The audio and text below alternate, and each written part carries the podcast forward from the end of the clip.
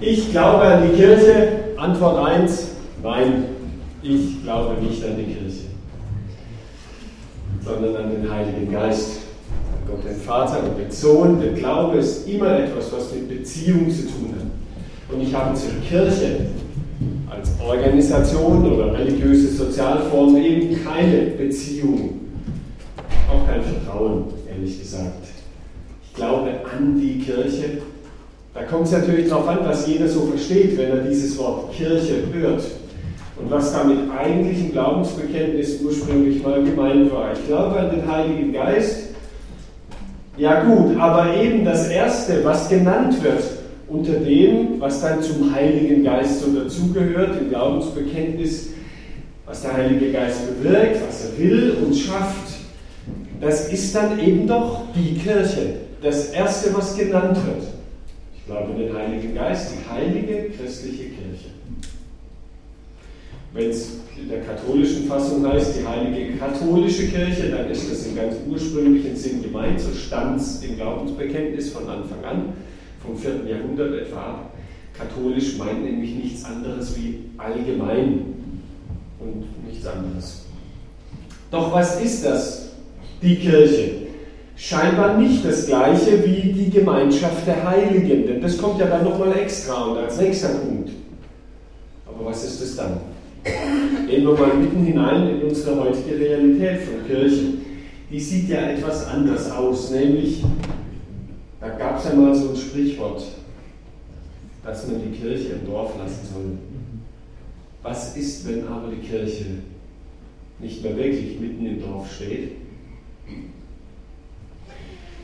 sondern wenn die Realität vieler Menschen und was sie mit der Kirche verbindet eher so aussieht, wo kommt man hier raus? Wenn allein in Böblingen in den letzten 20 Jahren etwa 4.500 Menschen der Kirche den Rücken zugekehrt haben, dann ist das eine stolze Zahl.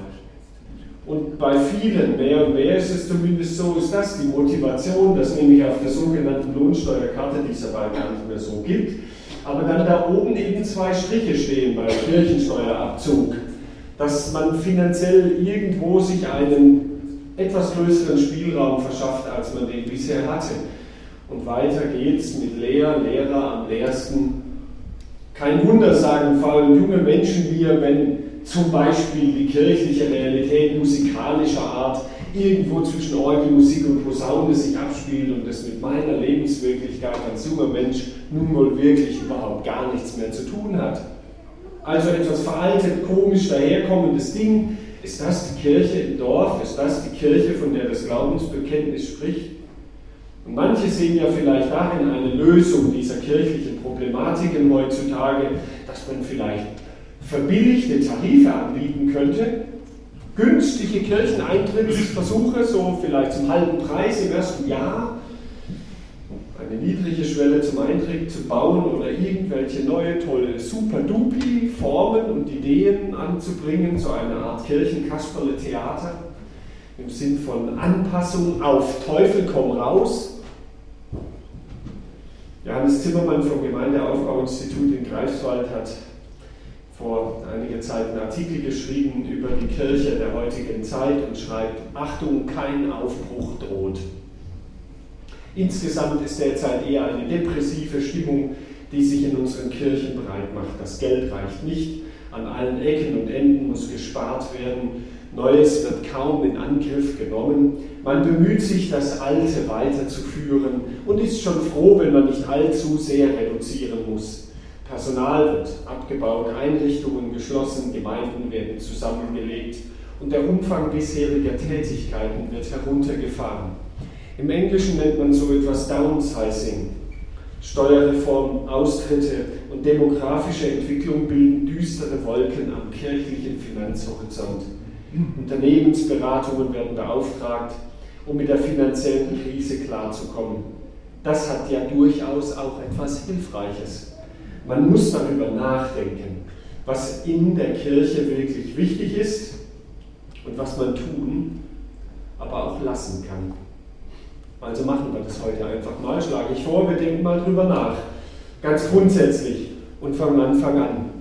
Denn das Problem ist, nicht alles, was vielleicht wie Kirche aussieht, ist auch wirklich Kirche. Denn Form und Funktion muss man immer unterscheiden. Hier zum Beispiel sehen wir eine Brille, die aber eigentlich ein sogenannter USB-Stick ist. Ich habe vor kurzem den allerschönsten USB-Stick gesehen in Berlin wurde das angepriesen. In so einem Nagelstudio konnte man sich einen USB-Stick als Fingernagel praktisch oben drauf montieren lassen. Der hat vorne einen Klappmechanismus und den kann man dann in seinen Laptop stecken und dann kann man da Daten auf seinen Fingernagel bringen. Also nicht alles, wie irgendetwas aussieht, ist dann gleich auch das, wie es aussieht. Sieht zwar aus wie eine Brille, ist es aber nicht. Oder das würden jetzt Fotofreunde wahrscheinlich als Kameraobjektiv identifizieren, ist aber ein Taschen- oder Tischkalender, hier sind die Wochentage, hier sind die Monate, da Jahre und hier dann die Jahresmonatstage, so drauf kann man so einstellen. Sieht aus wie irgendetwas, ist es aber nicht. Was ich damit sagen will, ist, nicht alles, was wie Kirche aussieht, ist auch Kirche. Das schmeckt vielleicht manchen gar nicht, aber das hat schon Jesus im Neuen Testament zum Besten gegeben. In Offenbarung 3, Vers 1 heißt es, ich weiß, ich weiß, was du alles tust zu einer Gemeinde. Du giltst als lebendig. Also da ist alles geboten, da ist regelmäßig Gottesdienst, da wird eine wunderbare Kinder- und Jugendarbeit aufrechterhalten und gestaltet, da werden einladend evangelistische Aktionen durchgeführt und trotzdem kommt Jesus zu folgendem Schluss. Ich weiß alles, was du tust und du bist sehr aktiv. Du giltst als lebendige Gemeinde, aber in Wirklichkeit bist du tot. Da ist Aktion, aber kein Leben. Da ist eine Brille, aber eigentlich keine mehr. Da ist von der Form her eine Kirche, aber Jesus sagt, du bist es nicht mehr. Du erfüllst die Funktion nicht mehr. Wir müssen also wohl Form und Funktion auch an der Stelle gut unterscheiden. Wie muss aber eine Gemeinde dann sein? damit sie nicht nur der Form nach Kirche heißen darf und kann, sondern auch so funktioniert.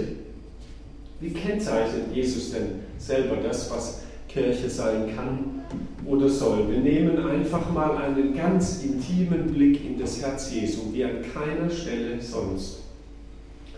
Das einzige Mal, dass uns ein persönliches Gebet von Jesus überliefert wird, ist im Johannesevangelium im 17. Kapitel aufgeschrieben, im sogenannten hohepriesterlichen Gebet.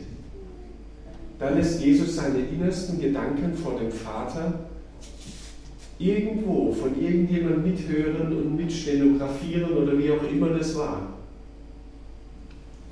Und da heißt es unter anderem, ich bitte dich, Vater, nicht, dass du sie aus der Welt nimmst, aber schütze sie vor der Macht des Bösen.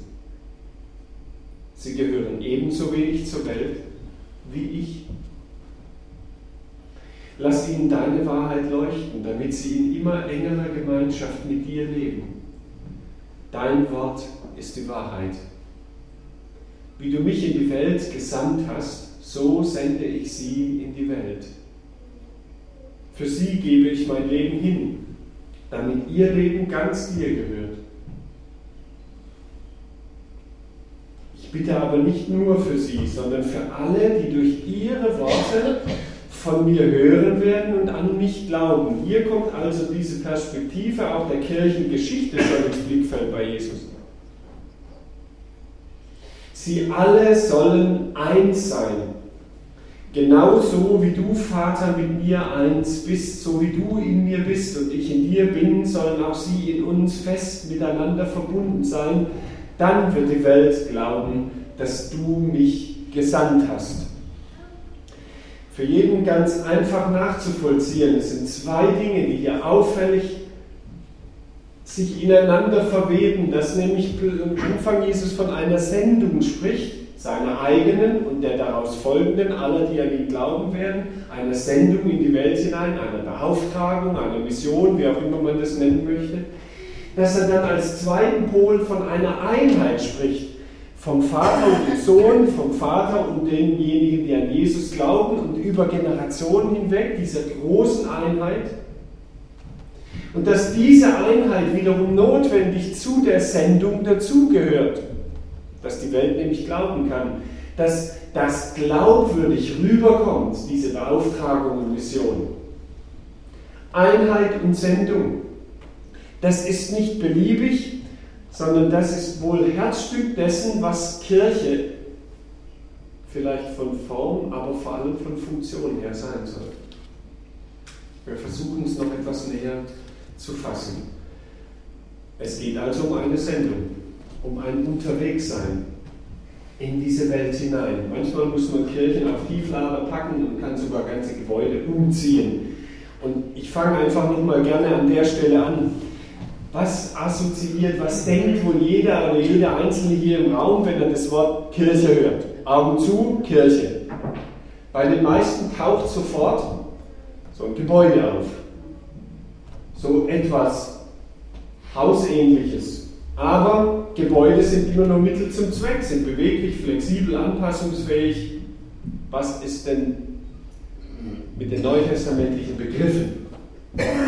Hm, da gibt es viele Bilder für Kirche. Alle Gebäude frei. Komplett gebäudefrei. Zum Beispiel ein Bild heißt, ihr seid die Herde des guten Hirten. Gut, man könnte jetzt sagen, die haben doch wahrscheinlich auch einen Stall oder so, wo die ja dann hingehören, aber nein, damals selten ein Stall. Das war meistens mehr ein Freien und so mit Hecken und so hat man dann so ein Gehege für die eben hergestellt. Ein zweites Bild ist der, Weinstock und die Reben, dass wir organisch mit Jesus verbunden sind als Christen und so miteinander verwachsen, ein gebäudefrei. Dann ein immer wieder und gern gebrauchtes Bild ist das vom Leib oder vom Körper und den Gliedern, den, den Gliedmaßen dieses Körpers. Die Verkörperung Jesu auf dieser Erde sollen wir sein. Gebäudefrei. Ah, doch, da gibt es doch eins, der Tempel.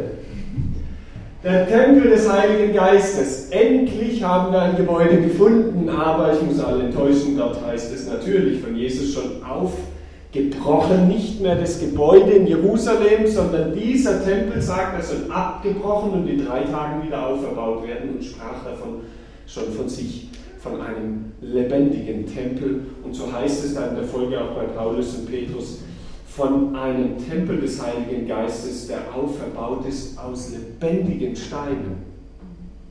Ein menschlicher, ein Zusammenschluss einer Gemeinschaft von Menschen, wieder nichts mit Gebäude. Gesandt, unterwegs sein, flexibel über alle Grenzen, die es menschlicherweise gibt, von Rasse, Nation und Sprache hinweg, ist da ein anpassungsfähiges Gebilde, wohl im Blick wenn es um Kirche geht, dass dieser Sendung vor allem entsprechen soll und kann. Und das auf der anderen Seite, wie die Gliedmaßen des Körpers oder wie die Steine in einem Gebäude so ineinander greifen oder wie eben Weinstock und Rebe, dass es eine unauflösliche Einheit bildet. Einheit. Blick auf die Landeskirche zum Beispiel, die evangelische, das ist eine von den vielen hundert, die du da entdeckt hast. Im Blick auf die Landeskirche hat die Gemeinschaftsbewegung eigentlich von Anfang an diese Einheit zumindest bezweifelt. Es gab nie ein Ja, wir gehören zusammen, sondern immer ein Ja, vielleicht, bestenfalls. Einheit ist aber keine Option, sondern es ist ein Kennzeichen, ein Lebenskennzeichen von Gemeinde. Wir haben hier einander nicht zu bezweifeln als Christen und zu kritisieren und zu hinterfragen, wer vielleicht der bessere, richtigere und überhaupt Christ ist. Sondern zunächst einmal gilt es an dem Grundsätzlichen, an der Einheit derer, die an den Vater, an den Sohn und den Heiligen Geist glauben, festzuhalten und dieses verbindend Gemeinsame zu betonen. Diese gelebte Einheit auch über konfessionelle Grenzen hinweg, die findet eben ihren Ausdruck zum Beispiel auch in dem, was Paulus von der Frucht des Heiligen Geistes spricht. In Galater 5. Einheit. Einheit in einem Zeichen von dem, was Glaube im Kern kennzeichnet, nämlich Glaube, Hoffnung und Liebe. Diese drei, sagt Paulus, die werden bleiben. Und die Liebe ist die größte unter ihnen. Und das sind drei Schlagworte für heute, die A nach innen Einheit bewirken und B nach außen die Sendung, unsere Mission veranschaulichen und uns einen super Auftrag geben. Das ist eine Botschaft für unsere Welt, die atemberaubend ist. Glaube, Liebe und Hoffnung. Glaube, das heißt doch nichts anderes, wie dass Menschen neu lernen können, aus Vertrauen heraus zu leben. Aus Vertrauen heraus zu leben. Nicht aus Umfragewerten oder aus inneren Unsicherheiten oder aus Zweifeln oder aus Beargwöhnungen, sondern ich darf aus Vertrauen heraus leben. Das zweite, Hoffnung. Das heißt, ich bekomme eine Perspektive weit über den Tag heute hinaus. Ich bekomme eine Perspektive, die Orientierung verleiht.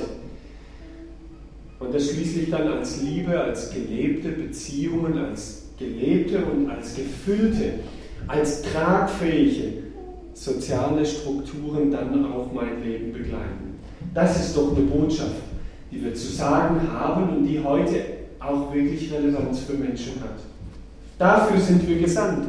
Und wenn das im Kern steht und im Kern transportiert wird, dann verdienen auch wir den Namen Kirche.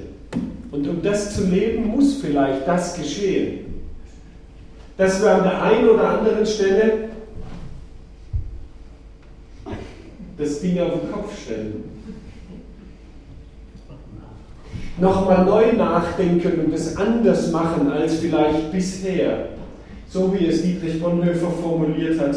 Kirche ist nur dann Kirche, wenn sie für andere da ist. Kirche ist nur dann Kirche, wenn sie für andere da ist. Besser kann man die Sendung als Kern der Gemeinde nicht ausdrücken.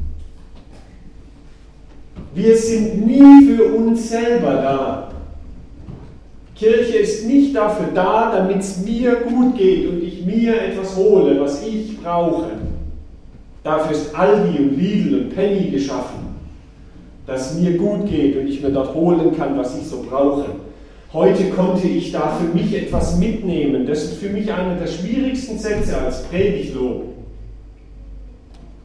Weil ich dann sagen möchte, ja, und was hast du für andere mitgenommen? Nicht für dich. Wir sind hier kein Selbstbedienungs- und um es noch drastischer zu sagen, auch kein Selbstbefriedigungsladen. Kirche ist nur dann Kirche, wenn sie für andere da ist, wenn sie ihrer Sendung nachkommt und ihrer Sendung entspricht. Da, wo unsere Lebensrelevanz, unsere Selbstzentriertheit überwindet, da wo wir wieder einen Blick für die Menschen bekommen, die ohne Jesus verloren sind in dieser Welt.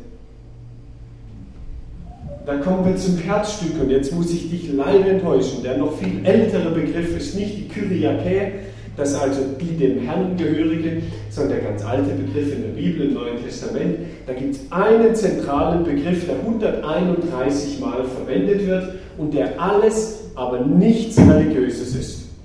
Entschuldigung, liebes Mikrofon. Ekklesia, wer es schon mal gehört hat, weiß es jetzt. Das ist ein Begriff, der ist nicht religiös. Und den ausgerechnet benutzen vor allem Paulus und die neutestamentlichen Schriftsteller dann, um Kirche zu beschreiben, das, was Jesus mit Einheit und Sendung gekennzeichnet hat. Ekklesia, wie kommt Paulus eigentlich vor allem auf die Idee, so einen Begriff zu wählen? Ekklesia heißt nämlich tatsächlich die Vollversammlung aller wahlberechtigten Bürger. Nö, klingt noch nicht nach Gottesdienst und nach Lobpreis sowieso nicht. Klingt nach Politik. Ja, und es ist durch und durch ein politischer Begriff. Nichts anderes. Und das hat natürlich dann auch eine Botschaft. Es konzentriert sich alles auf diesen einen Begriff. Die Ekklesia, das war in der, der griechisch-römischen Polis, in dem Stadtstaatentum der griechisch-römischen Welt, diejenige Versammlung, die für das Wohl der Stadt zu sorgen hatte und verantwortlich war.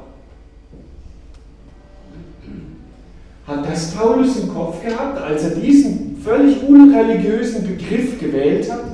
Wollte er uns damit doch tatsächlich sagen, das ist euer Auftrag zum Wohl und Heil der Welt, ganz konkret zum Wohl und Heil der Stadt Sindelfingen, Dafür seid ihr verantwortlich. Nicht der Stadtrat, nicht irgendwelche sonstigen Größen. Ihr habt Verantwortung, wie es in Sindelfingen läuft. Das ist euer Job. Ihr seid doch die Königskinder. Ihr seid doch diejenigen, die dem Herrn gehören. Kyriake. Die eben diesem Vater im Himmel, dem diese Welt gehört, direkt zugeordnet sind. Ihr tragt Verantwortung für das Wohl der Stadt, so war schon bei Jeremia, als die Verschleppten in Babylon irgendwo immer sehnsüchtig gehofft hatten, endlich nach Jerusalem zurückkehren zu dürfen. Nein, nichts Paradies, nichts entrückt von dieser Welt, mitten in dieser Welt. Kommt eurer Verantwortung nach, baut Häuser, pflanzt Gärten, heiratet, zeugt Kinder und so weiter. Und betet für diese Stadt. Und, nicht nur, sondern und betet für sie zum Herrn. Denn wenn es der Stadt gut geht, geht es auch euch gut. Sollte das die Richtung sein, die uns klar macht? Kirche ist ja nochmal ganz etwas anderes, wo es um das Heil an Jesus Christus geht, in unserer Sendung, wo es um die Versöhnung der Völker geht, bitte, die Versöhnung der Völker, nicht Einzelner. Und zur Veränderung in allen Lebensbereichen. Kirche ist nur dann Kirche, wenn sie für andere da ist. Das wäre doch dann nochmal ein neuer Gedanke, wo es eben nicht mehr um Selbstzweck und Selbsterhaltung geht und mal Hand aufs Herz, wie viel Kraft, wie viel Zeit und auch wie viel Geld fließen in die Erhaltung des Bestehenden bei uns und wie viel in die Erweiterung, in die Sendung, ins Wachstum, in neue Felder hinein von dem, was wir alles hier investieren. Und wie beurteile ich denn das, was hier als kirchliche Wirklichkeit stattfindet? Ist das wichtigste Kriterium, was es mir bringt und was ich mitnehmen kann? Oder ist es das, was in den Bildern vom barmherzigen Samariter, vom Vater, der wartet, bis der Sohn nach Hause kehrt und einen freundlichen, liebevoll aufnimmt oder vom Doppelgebot der Liebe oder was auch immer bestimmt ist. Wie beurteile ich denn hier diese kirchliche Wirklichkeit? Kirche ist nur Kirche, wenn sie für andere da ist. Es ist ganz einfach in einem Bild zu sagen. Es geht um die Liebe Gottes, die wie eine riesengroße Sendung mitten in diese Welt zu den Menschen hin will und dafür ist Kirche konstruiert. Und nur dafür als eine Art Kanal, als eine Art Instrument, das diese Liebe zu den Menschen hinbringen soll. Dafür sind wir da.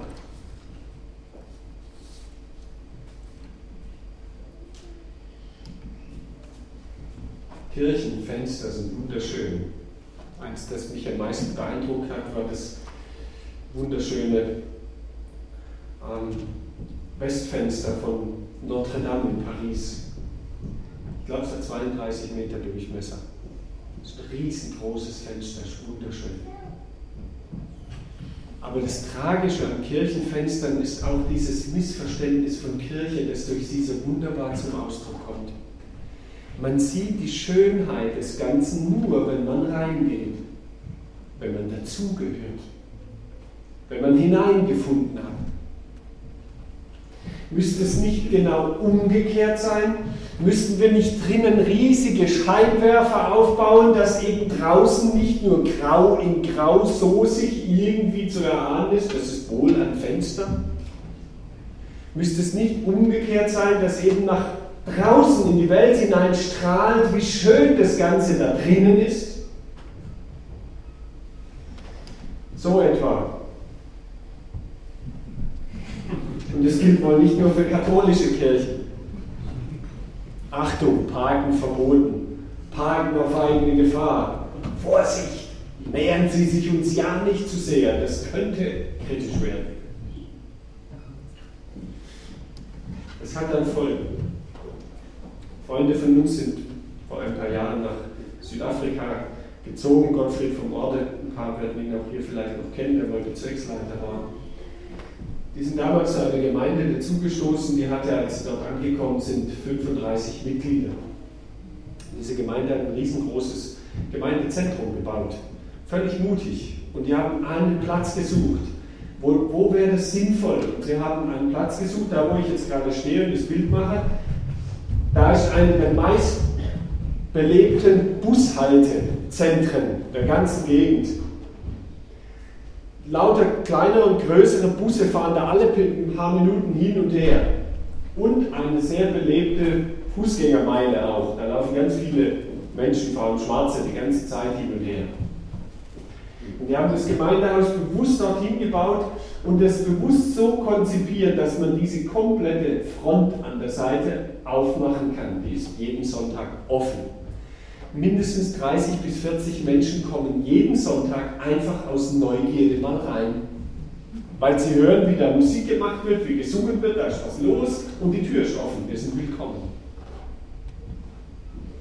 Das war die Idee. Inzwischen hat die Gemeinde 450 Mitglieder nach nur sechs Jahren. Und sie tut das, was der Stadt Bestes ist, suchen, ganz aktiv suchen, haben ein Projekt aufgestellt, das nennt sich Inganyami. Inganyami heißt sein Kind. Als wir vor eineinhalb Jahren dort waren, hat man dort nur diese Gemeinde, wie gesagt, ein Feld gekauft, das ist sechs Fußballfelder groß und ist völlig in der Pampa, chaotisch, Dschungel zugewachsen und das haben die urbar gemacht und jetzt stehen die ersten Häuser.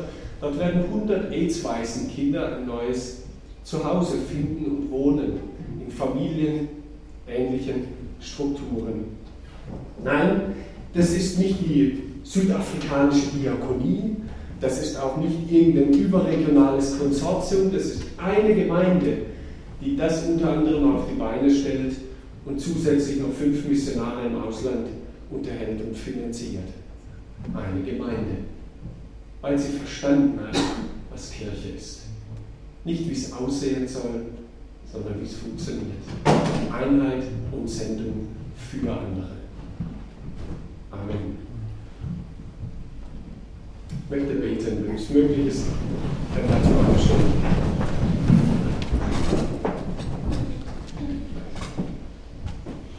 Lieber Jesus, es tut mir, es tut uns so leid, dass wir uns an manchen Punkten so weit von der Idee entfernt haben, die du einmal hattest.